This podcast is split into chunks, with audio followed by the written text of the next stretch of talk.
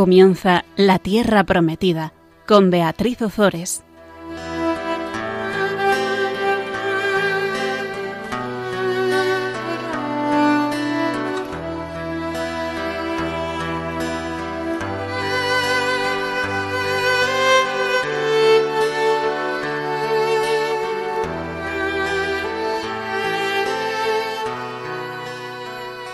Queridos amigos de Radio María, aquí estamos con todos vosotros un miércoles más compartiendo la palabra de Dios. Buenas tardes, Fabián. Buenas tardes, Bea. Bueno, pues vamos a, mm, vamos a rezar, si te parece, antes de empezar el programa. Rey celestial, consolador, Espíritu de la verdad, que estás presente en todas partes y lo llenas todo, tesoro de todo bien y fuente de vida Ven y haz de nosotros tu morada. Purifícanos de toda mancha y salva nuestras almas, tú que eres bueno. Pues vamos a comenzar nuestro programa de la tierra prometida.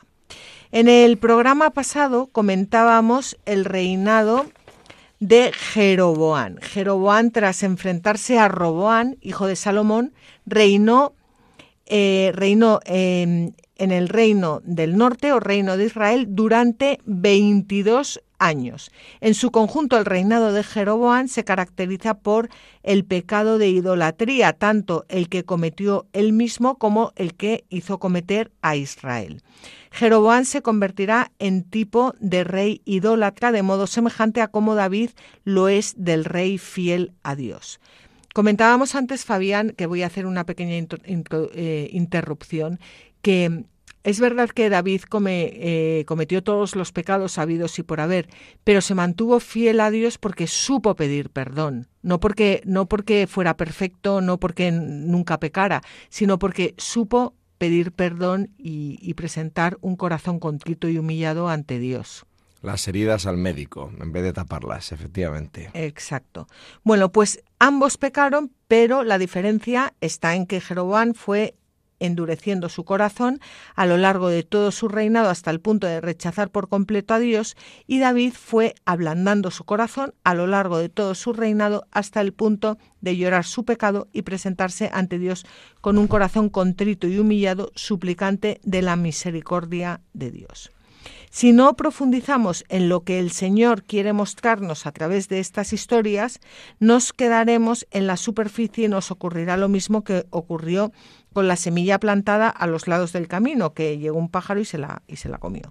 Y para que la semilla de la palabra dé fruto en nuestras vidas, es necesario meditarla, profundizar en lo que el Señor quiere decirnos a través de ella, masticarla, rumiarla, para que prenda con fuerza en nuestro corazón y podamos presentarnos ante el Señor como David, con un corazón contrito y humillado, y no como Roboán, con un corazón duro y frío como el mármol.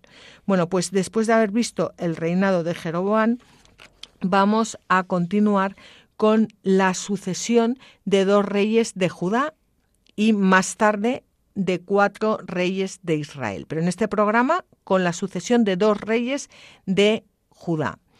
El autor sagrado da cuenta sobre todo de la valoración moral y religiosa. A los reyes de Judá vamos a ver cómo los compara con David y a los reyes de Israel los compara con Jeroboán. Hoy comenzamos con el reinado de Judá. Tras la muerte de Roboán, hijo de Salomón, sube al trono Abián. Abián era hijo de Salomón. Y hoy vamos a ver, como hemos dicho, dos reyes. Abián, que es hijo de, de Roboán, y Asa, que es hijo de Abián. Así que hoy nos quedamos en el reino del sur, en el reino de Judá. Abián reinó en Judá del año 911 aproximadamente al año 908 y comenzamos con los versículos 1 al 3 del capítulo 15 del primer libro de los Reyes. El año decimoctavo del reinado de Jeroboam, hijo de Nebat, Abiam reinó sobre Judá. Reinó tres años en Jerusalén. Su madre se llamaba Maacá, hija de Abisalom. Abiam continuó con todos los pecados que su padre había cometido antes que él, y su corazón no fue obediente al Señor su Dios, como el corazón de su padre David. Bueno, pues Abián, hijo de Roboán y nieto de Salomón, continuó practicando la idolatría al igual que su padre y bueno, y al igual que su abuelo. Pero Dios permanece fiel a la promesa que hizo a David, encaminando la historia de su pueblo a la venida de su Hijo Jesucristo.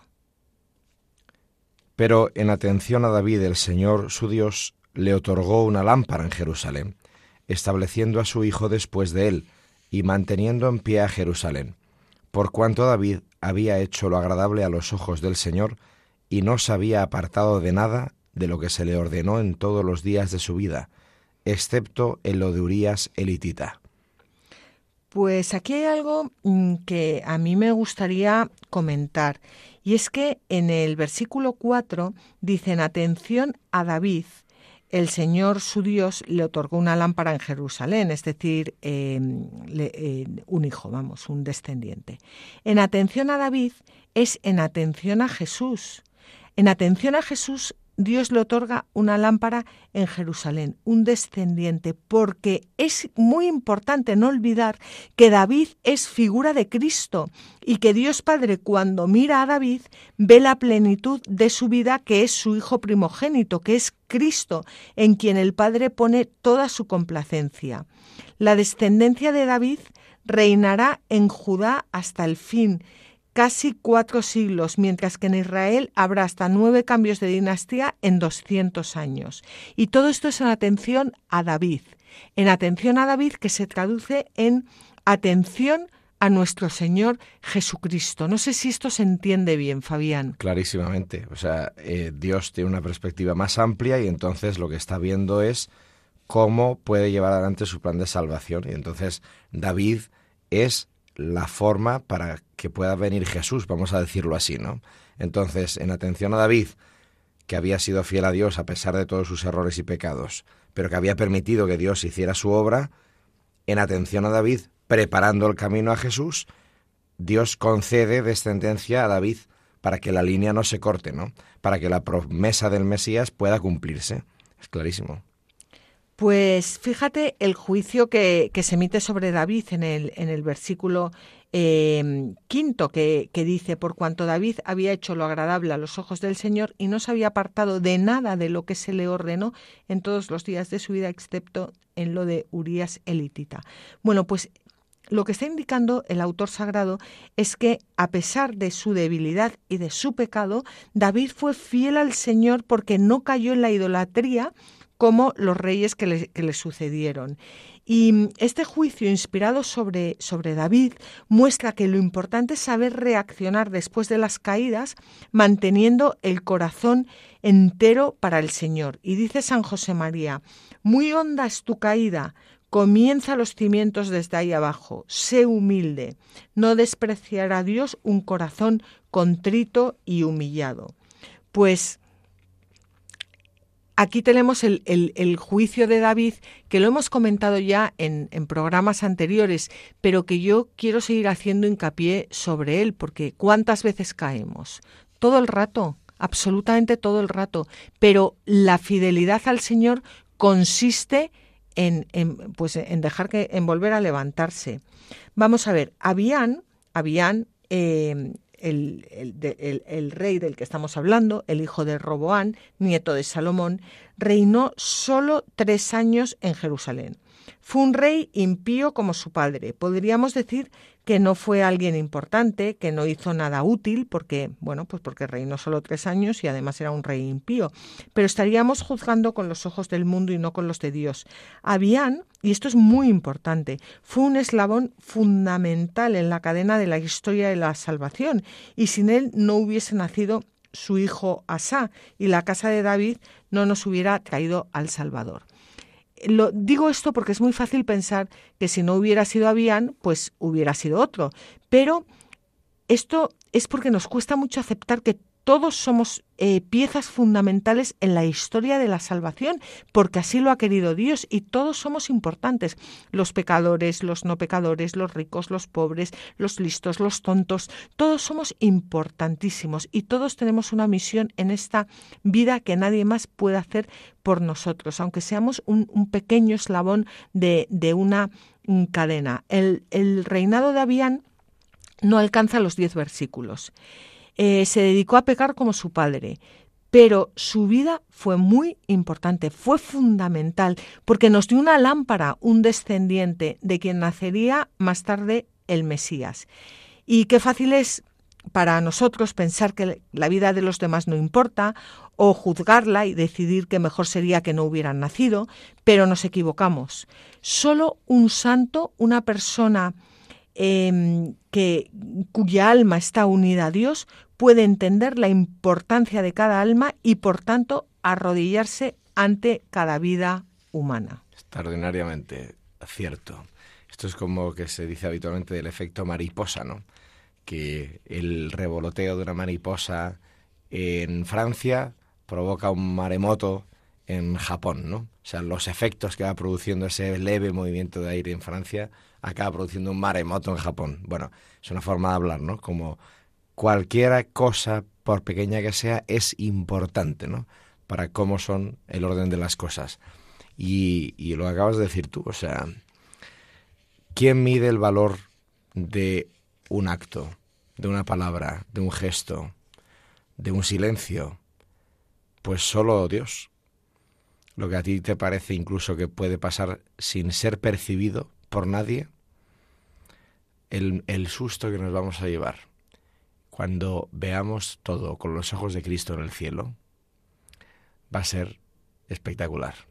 O sea, cuánta gente sencilla, anónima, con una vida aparentemente nada significativa, sin embargo, probablemente está siendo, y lo veremos, clave en, en la historia de la salvación. Entonces, y además se le nota el Evangelio muchísimo, ¿no? Mm, los sencillos son los constructores del reino de Dios. Y el Padre tiene otra vara de medir. Pues, pues ya lo veremos. Pues sí, desde luego que, desde luego que ya lo veremos, eso sin ninguna duda. Pues como decíamos, el, el reinado de, de Abián es que no, no es, es, cortísimo, vamos, que no, que no llega a los diez versículos. Vamos a terminarlo. Quería decir, perdona. Sí. Quería decir, por tanto, tú que estás ahora eh, acompañándonos en nuestras reflexiones sobre estos textos de la escritura, tu vida no es despreciable para Dios. Ahora que estás haciendo algo aparentemente insignificante, que tu vida podríamos considerarla que nadie la podría valorar, ¿no? Desde el punto de vista normal, cultural, social, tu contribución es esencial para la gloria de Dios. Calentar un cazo de leche, hacer una cama, preparar un examen, acostar a la persona eh, mm, que necesita atención en casa, saludar en la panadería, lo que sea, es fundamental. No renuncies al trozo de gloria que el Padre quiere que tú cumplas es muy importante. Nos beneficia a todos. Y Dios no lo desprecia. Lo aprecia, te aprecia, lo valora, te valora. Muy importante. Pues sí, efectivamente.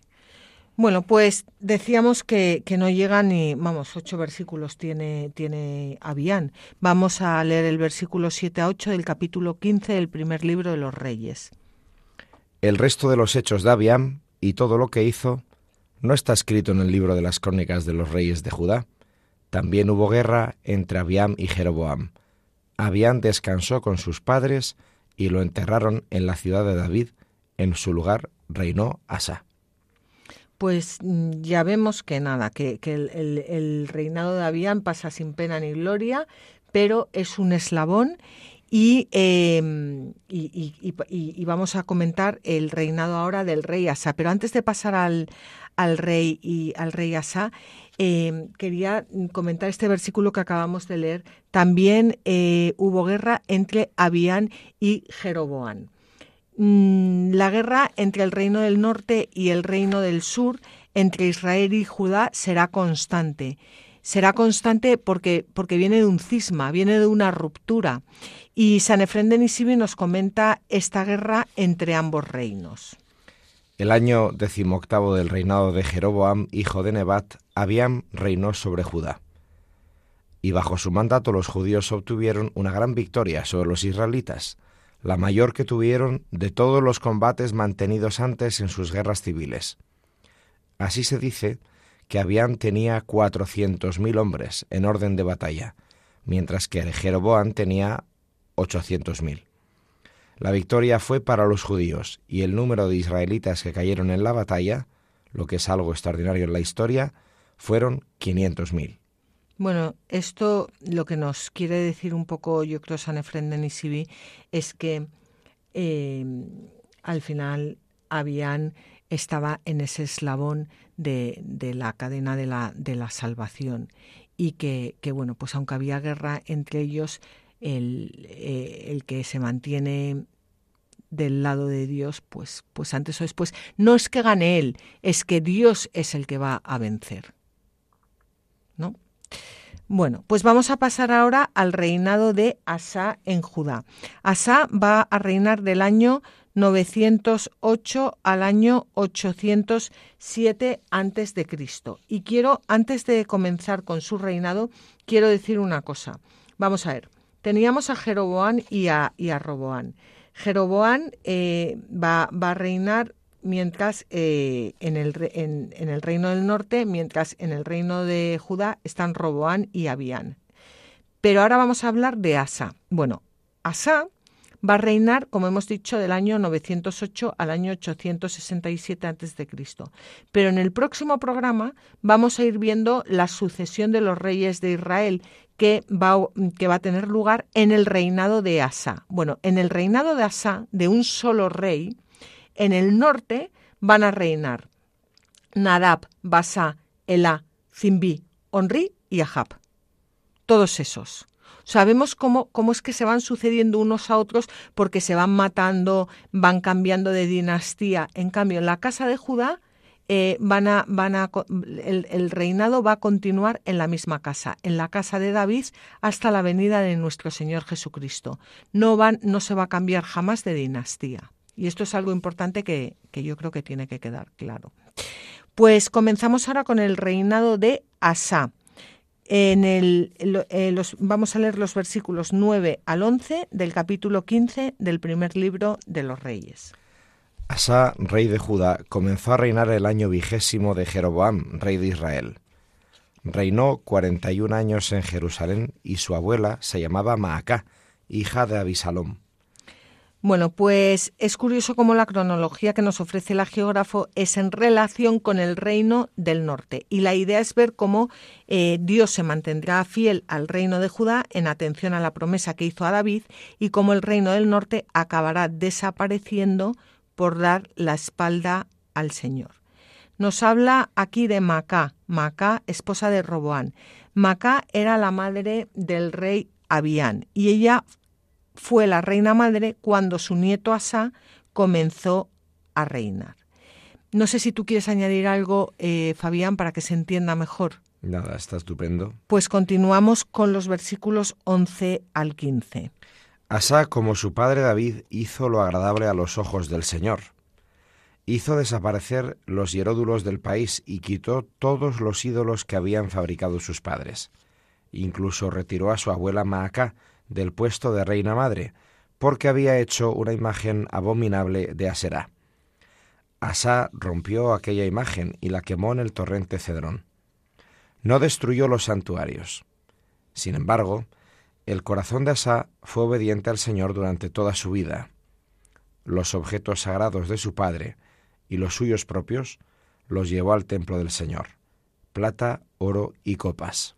Bueno, pues Asa vuelve a, a, llevar el reino de Judá eh, de cara a Dios, hace desaparecer los hieródulos del país, que los habíamos visto en el programa pasado, quita todos los ídolos, eh, retira a su abuela Macá porque adoraba a Será. Em, eh, su corazón eh, fue obediente al Señor durante toda su vida, repuso los objetos sagrados de su padre y los suyos propios en el, en el templo, pero lo vamos a comentar luego, no destruyó los santuarios. Eso lo vamos a, comentar luego. Sin embargo, lo más relevante de su historia, de la historia de Asa, es su buen comportamiento religioso como David. Y como ya hemos dicho, con el rey Asa vuelve a renacer, en Judá la fidelidad al Señor y se introduce un rayo de esperanza. Así nos lo dice San Efrén de Nisibi. Durante este tiempo, Asa se dedicó a reconstruir las ruinas de la piedad. Destruyó los templos de los ídolos, rompió las estatuas, quemó las maderas sagradas y aniquiló la ignominia de los sacerdotes afeminados. También persiguió a Maacá, la madre de su padre Abisalom, y cuando se apoderó de ella la despojó de su lugar de honor, rompió sus ídolos y los quemó. De esta manera Después de quitar el culto a los ídolos, restituyó los ritos de la religión verdadera y protegió constantemente todas las instituciones sagradas durante los 40 años que administró el Estado. Bueno, pues como hemos dicho, Asa hace desaparecer los iródulos, acaba con todos los ídolos, retira a su abuela Macá del puesto de reina madre por haber dado culto a Será, pero nos dice la Biblia que no destruyó los santuarios. Y está claro que, aunque Asá pasó a la historia como un rey pío, le faltó destruir los lugares en los que el pueblo de Judá daba culto a los ídolos. Acabó con la idolatría, pero no con los lugares donde se practicaba. Y esto es algo que ocurre hoy en día en nuestras vidas también, porque no basta dejar de pecar, sino que hay que destruir la casa del pecado, la raíz del pecado, todo aquello que alberga al pecado, lo que se llama ahora la estructura de pecado. Hay muchas personas que se arrepienten y que, aunque han tomado la decisión de no volver a pecar y a pesar de haber cortado las ramas del pecado y de haberse distanciado de él, han olvidado extraer hasta la última de sus raíces. Y no basta con tomar la decisión de no volver a pecar, no basta con cortar las ramas del pecado. Debemos arrancar la raíz del pecado de nuestro corazón, porque si no arrancamos esas raíces existe siempre el peligro de que otros pecados germinen y retoñen. Es decir, es decir, borra su contacto de la lista del móvil. No solo no te trates con esa persona, no, no, borras el contacto. Cambia de ruta. No solo vete más rápido o no te distraigas cuando vas por la ruta. No, no, cambia de ruta para ir al trabajo. Múdate si hace falta. Cambia de barrio. Eh, haz lo que tengas que hacer. No se trata de que no peques, se trata de que no permitas que el pecado vuelva a tener poder sobre ti. Esto estamos diciendo. Y, por ejemplo, esto que estás diciendo antes de leer un comentario de San Basilio el Grande. Eh, por ejemplo, ¿tú qué le dirías pues a una persona que, que, que, la bebida le, le lleva a, a, pecar? O no, no, que, no, que, no que beba todos los días, sino que la bebida le lleva a pecar, o que el, la droga le, cuando la consume le lleva a pecar, o, o sea, un vicio le lleva a pecar. Pues, ¿qué le voy a decir? ¿Qué le dirías tú? No, no, te he preguntado a ti. Hombre, si tú te pones insoportable con una cerveza, bebe agua. La cerveza, una cerveza hace mal, no. a ti sí. Ah, bueno. A ti sí, porque te pones insoportable. Bebe agua. No me gusta, pues échale limón. Pero no bebas cerveza. Y así con otras cosas. ¿Y cómo, cómo se corta de raíz ese vicio? Hay que ir a las heridas, claro. Entonces, por eso ahí voy. los santuarios que, que Asa no destruye, que son las raíces donde el pecado anida, son las heridas. Entonces, como tú no te enfrentes a tu historia, a ti mismo, te conozcas, te aceptes, te abras a Dios y dejes que el médico cure las heridas, el pecado seguirá teniendo poder sobre ti. Claro, porque... Y a Satanás le apasiona que nos desconozcamos a nosotros mismos, porque entonces nos tiene absolutamente en sus manos. Y cuando eso no lo consigue, le apasiona que nos desesperancemos al conocernos a nosotros mismos, porque lo único que sabe él que entonces queda fuera de combate es que nos conozcamos a la luz del Espíritu Santo, acogiendo el amor del Padre por nosotros. Como eso es lo único que nos salva y es lo que Él quiere impedir, cuando no consigue que no sepamos cómo somos y quiénes somos, lo único que pretende es nuestra desesperación. Nunca podrás sanarte de esto. Esto lo arrastrarás toda tu vida. Volverás a caer y lo sabes. Nunca jamás podrás superarlo. Le encanta, le encanta aderezar nuestros oídos con este tipo de estímulos. Claro, por eso la pregunta que yo te hacía iba con trampa. Lo que pasa es que menos mal que tú eres muy listo y sabes salir de ella. Pero, pero iba con trampa porque estábamos hablando de la cerveza. Eh, el, beber agua con limón es cortar las ramas. No la raíz, claro. No la raíz. Totalmente. Pero hay que ir a la raíz porque necesito beber una cerveza o 20 o 30 cuando salgo. Es mucho más difícil porque es mucho más doloroso, pero es mucho más eficaz porque realmente sana. Exacto. Bueno, pues estábamos con San Basilio el Grande, que dice, si queriendo cortar una planta dejas intactas sus raíces, ésta volverá a brotar. Lo mismo ocurre con aquel que se limpia de sus pecados.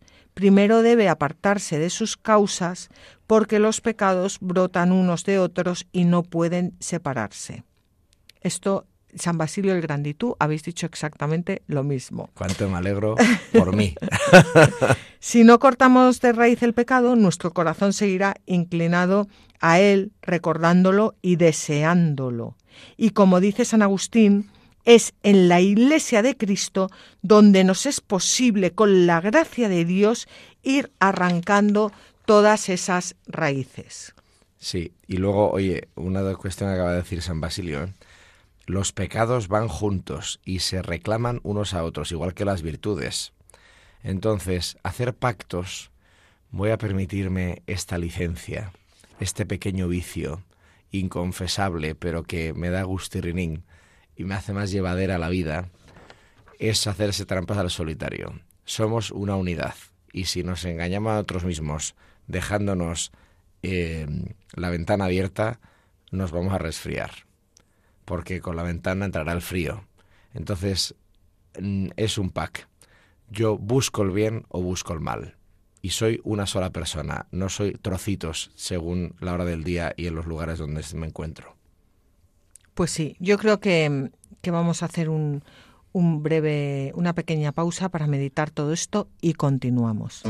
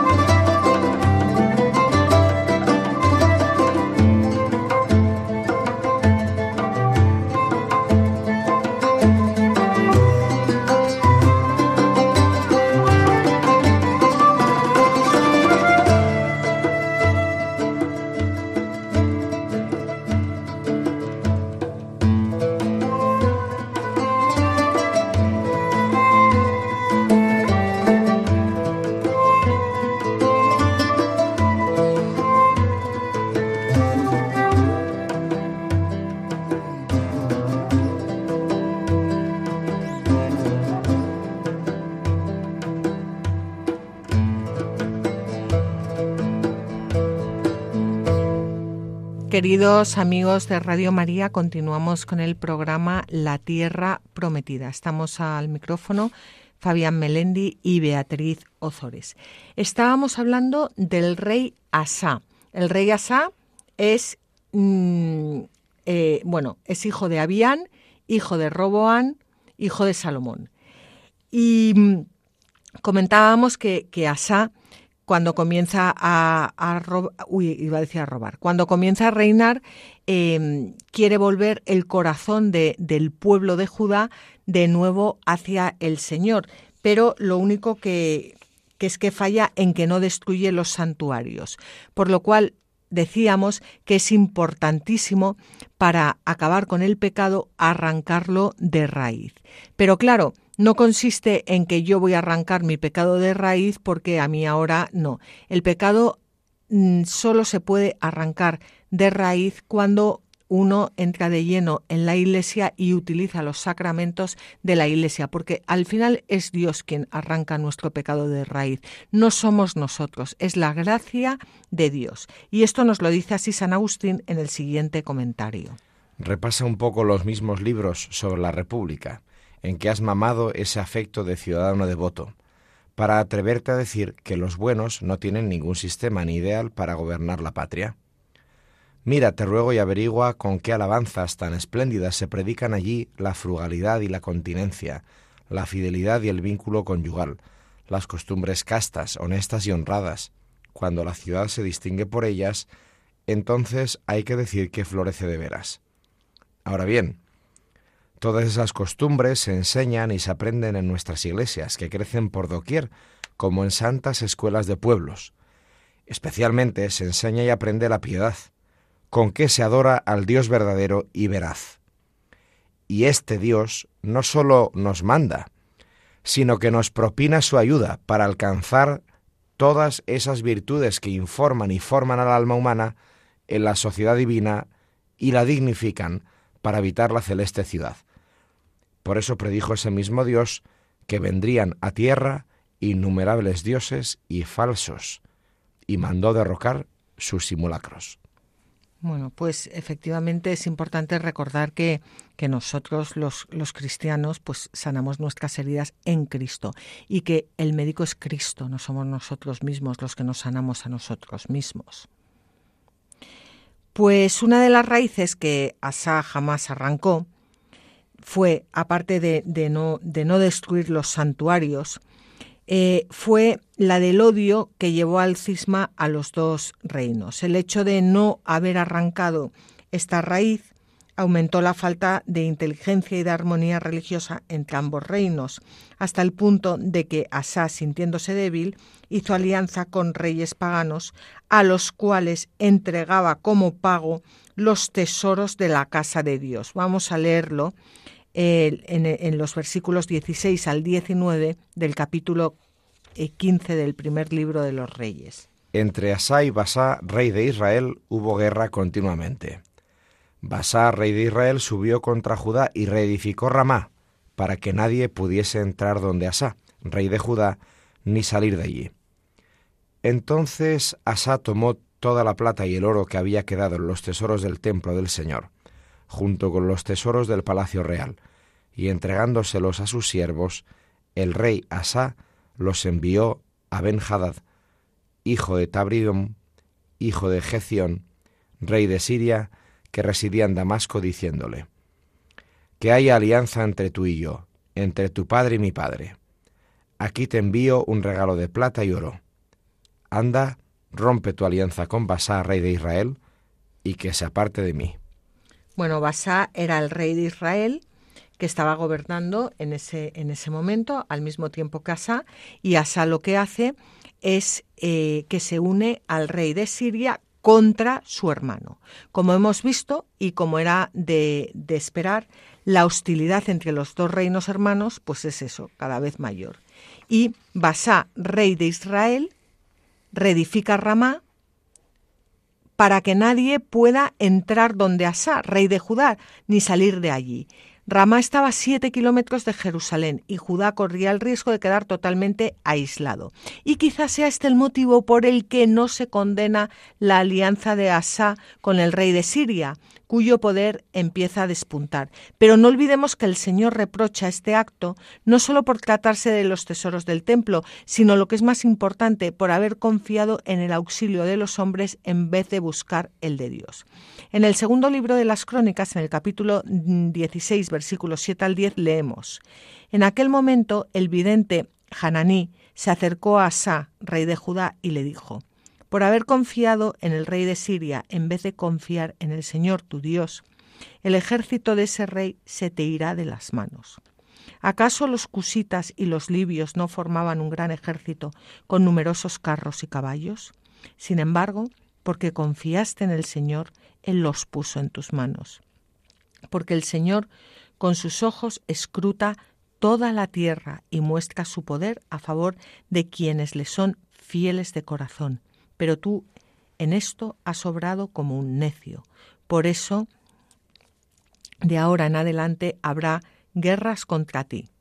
Asá se indignó con el vidente y le hizo encerrar en prisión, pues se irritó mucho con él por estas palabras. Pero por ese mismo tiempo Asá maltrató también a otros pueblos.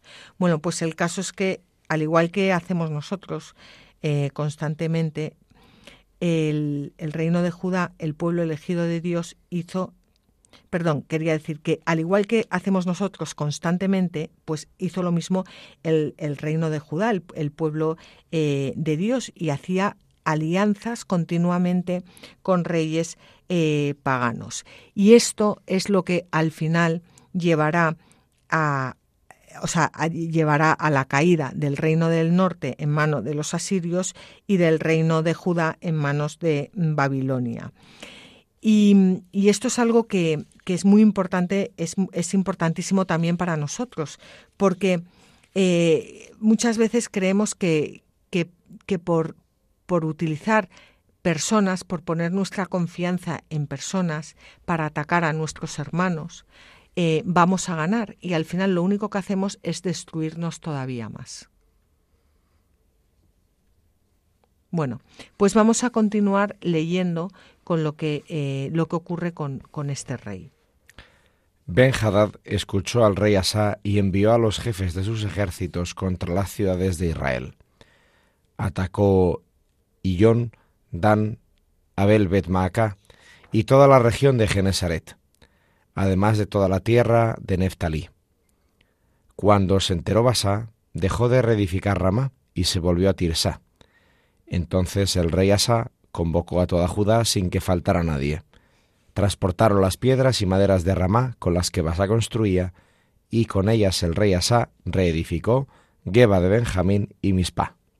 Bueno, pues Ben rey de Siria, escuchó al rey Asá, rey de Judá, y le envió a los jefes de sus ejércitos para luchar contra, contra Israel. Y por este motivo, Basá, rey de, de Israel, dejó de reedificar Rama y se volvió a Tirsa, a su casa.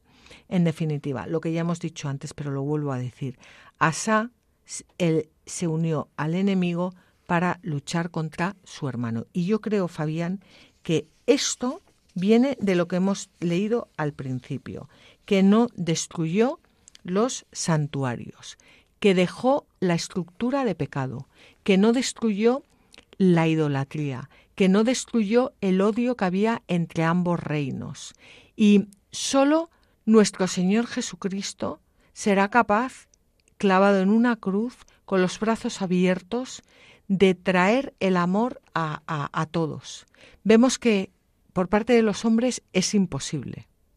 Sí, porque claro, vuelve siempre a renacer, es lo que se llama la concupiscencia, que a pesar de, vamos, incluso los bautizados es evidente, ¿no? A pesar del pecado original queda lavado en el bautismo, queda el efecto, digamos, la tendencia al mal, que se llama la concupiscencia, y, y con esa tendremos que luchar ya hasta el día de nuestra muerte, ¿no? Y entonces ¿Cómo es la única forma de poder vivir sin caer en la concupiscencia, sin regresar al pecado? Pues como dicen la escritura, ¿no?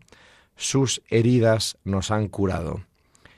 Eso se refiere a Jesús, claro, a Jesús clavado en la cruz, el único que no claudicó junto con su madre por especial predisposición de Dios, eh, el único que no claudicó a la concupiscencia porque no la tenía, porque no tenía pecado original, es Cristo, ¿no? Ojo, Cristo es el hombre más hombre, es decir, el, humano más humano, porque el pecado no nos hace humanos, nos deshumaniza. Entonces, eh, solo adhiriéndonos, enganchándonos, dejándonos llenar por la vida de Cristo que nos la entrega en la cruz, solo dejándonos llenar de la vida de Cristo que viene a nosotros en el Espíritu Santo por la gracia de los sacramentos, de la oración, de la apertura a su acción en nuestra vida, solo así puede sanar e impedir que la concupiscencia nos venza. Porque estos santuarios no destruidos es como la concupiscencia, ¿no? Podemos hacer la comparación. Asa destruye los ídolos, las imágenes, que es como el bautismo, que destruye el pecado original. Pero la concupiscencia queda ahí, que es como los santuarios que no destruye. Bien, esto es la raíz del pecado que permite que después vuelva a generarse el pecado en nuestra vida. Y por tanto, el conflicto, la guerra, la destrucción, el acabose, el no futuro. Bueno, pues entonces, ¿cuál es el antídoto? El antídoto es siempre el mismo. El antídoto es, el antídoto, perdón, es beber de las llagas del crucificado, comer su cuerpo, beber su sangre, dejarse bañar por el agua de su costado, o sea, los sacramentos y la oración. Bueno, esto es el ABC, pero hay que practicarlo. Hay que practicarlo de corazón hasta donde nos lleve, por muy doloroso que sea, porque la gracia lo que hace es abre la herida para poder sanarla. Ese abrir no nos gusta, entonces nos escapamos de la gracia. Bueno, pues pasa por ahí, porque no vas a pasar solo, porque Cristo va a pasar contigo, porque Él ya ha pasado primero, Él ha pasado hasta la cruz por ti. Entonces no te va a abandonar en el proceso de sanación. Fíate de Él, no tengas miedo y soporta con Él el sufrimiento de la sanación porque entonces podrás vivir. Bueno, pues de esto va. Pues sí. Bueno, pues el, este, este es el, el, reinado de, de, Asa. Yo creo que, que, bueno, ha quedado bastante claro. Vamos a terminar con él. Vamos a leer los versículos 23 al 24 del capítulo 15 del primer libro de los Reyes. El resto de todos los hechos de Asa, todo su poder y todo lo que llevó a cabo y las ciudades que reconstruyó, no está escrito en el libro de las crónicas de los reyes de Judá pero en su vejez enfermó de los pies. Asa descansó con sus padres y fue enterrado con ellos en la ciudad de su padre David. En su lugar reinó su hijo Josafat. Bueno, pues esto em, es, es, es, muy curioso porque cuando uno lee el Antiguo Testamento, pues parece que, o sea, pues si, si tú no, no has leído el Antiguo Testamento o no te has leído estos versículos y estás leyendo que el resto de todos los hechos de Asa, todo su poder y todo lo que llevó a cabo y las ciudades que reconstruyó, si pues no está escrito en el libro de las crónicas de los reyes de Judá, y de repente te dice, pero en su vejez enfermó de los pies, punto. O sea, punto. Pero, pero, en su vejez enfermó de los pies, punto. Asa descansó con sus padres y fue enterrado con ellos en la ciudad de su padre David. En su lugar reinó su hijo Josafat. Pero es que esta, esta frase tiene uno, dos, tres, cuatro, cinco, seis, siete, ocho palabras. Pero en su vejez enfermó de los pies. Eso lo pone por algo, digo yo, ¿no? Sí, sí, es la típica frase en la Biblia que hay que fijarse porque en poco está diciendo algo. Claro. ¿Y qué está diciendo? Que el, eh, a edad avanzada, Asa contrajo una enfermedad en los pies como castigo por sus pecados por haber confiado más en los hombres que en Dios. Una persona se posa sobre sus pies, anda sobre sus pies, camina sobre sus pies, corre sobre sus pies. ¿Qué hizo Asa? Confió en el rey de Siria antes que en Dios y pensó que era el rey de Siria el que le iba a salvar. Corrió eh, sobre el rey de, Siria, caminó sobre el rey de Siria, puso su confianza sobre el rey de Siria. ¿Y qué le pasó cuando envejeció? Que tuvo una enfermedad en los pies. Vamos a leer un comentario de San Juan Crisóstomo. ¿Por qué todas las enfermedades tienen su origen en los pecados? No todas, pero sí muchas. Algunas tienen su origen en la negligencia. También la gula, la embriaguez y la pereza engendran enfermedades de estas características. Es necesario, en todo momento, preocuparse de una sola cosa, de soportar todas las desgracias con gratitud. En ocasiones surgen por los pecados, como por ejemplo podemos ver en los libros de los reyes, donde hay uno que sufre la enfermedad de gota por este motivo. Surgen también para poner de manifiesto la predilección, como cuando Dios dice a Job, ¿crees que yo habría actuado así contigo por otro motivo que no sea para que aparezcas como justo? Pues fíjate, dice aquí San Juan Crisóstomo, dice, es necesario en todo momento preocuparse de una sola cosa, de soportar todas las desgracias con gratitud. Si hiciéramos esto, bueno, yo por lo menos hiciera esto, que es, es, es la aceptación, pero no solo aceptar las cosas, aceptarlas con gratitud. Pues ¿Cómo, vamos, yo es que creo que esta frase, me la voy a grabar aquí en, no sé en dónde. Soportar todas las desgracias con gratitud. Esto, esto que estamos viendo ahora, hace unos años me, me llamó mucho la atención un sacerdote, mmm, aquí yo considero un hombre muy avanzado, un hombre de Dios, y, y él me dijo un día, Fabián, todo lo que te moleste, todo lo que te fastidie en el día, todo lo que te bloquee, todo lo que... Inmediatamente que venga a tu cabeza esta frase, gracias Jesús. Y yo me quedé mirando a él como diciendo, creo que tengo que repetirte lo que te estoy contando porque no me has entendido, te estoy hablando de lo que me molesta, no de lo que me agrada. Y él me dijo, efectivamente, sí, sí, te he entendido bien, y te estoy diciendo que lo que te molesta, lo que te incomoda, lo que te sale mal, lo que eso es lo que tienes que dar gracias a Dios. Gracias Jesús, gracias Jesús. ¿Por qué? Porque eso va a generar en ti un corazón gratuito, un corazón abierto a que Dios pueda hacer lo que quiera con tu vida. O sea, eso te va a transformar. La gratitud te va a transformar la vida lo he practicado poco, pero las veces que lo he practicado, es verdad que cuando uno se pone así, de repente suceden cosas que si uno se enroca en su propia desgracia, jamás sucederían. Bueno, es que em, cuando, por ejemplo, una persona te está haciendo un mal y tú dices, gracias Jesús, estás abriendo tu corazón a que Jesús pueda actuar a través de ti y no solo sanar tus heridas, sino sanar a la otra persona. Si te revuelves en el fango, pues al final lo único que recibe la otra persona son tus patadas. Sí, lo cual no quiere decir que no haya que hacer todo lo que haya que hacer. Es decir, hay ocasiones en las que hay que actuar con justicia, hay que poner las cosas en su sitio porque si no, esos abusos también implican un mal para el propio causante del dolor. Pero, exacto, con la actitud de Gracias Jesús, porque la forma en que lo harás será distinta. Exacto, totalmente.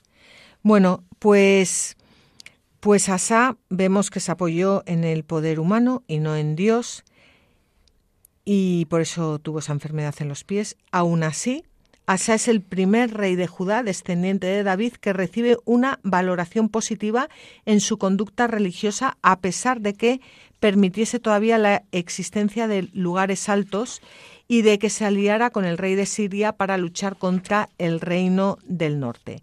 Y lo mismo sucederá con otros cinco reyes del reino de Judá, que veremos más adelante, que son Josafat, Joás, Amasías, Azarías y Jotam, antes de llegar a la gran reforma de Ezequías, que hará desaparecer todos aquellos lugares de culto idolátrico.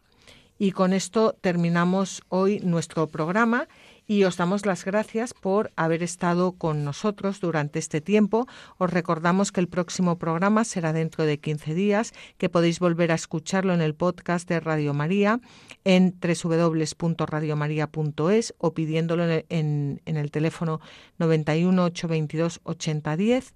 También eh, podéis escucharlo en el blog latierraprometida.es, todo en minúscula. Y escribirnos a la tierra prometida Y como siempre, os animamos a que cojáis vuestras Biblias y no dejéis de leerlas, meditarlas y rezarlas, porque en los libros sagrados el Padre que está en los cielos sale amorosamente al encuentro de sus hijos para conversar con ellos.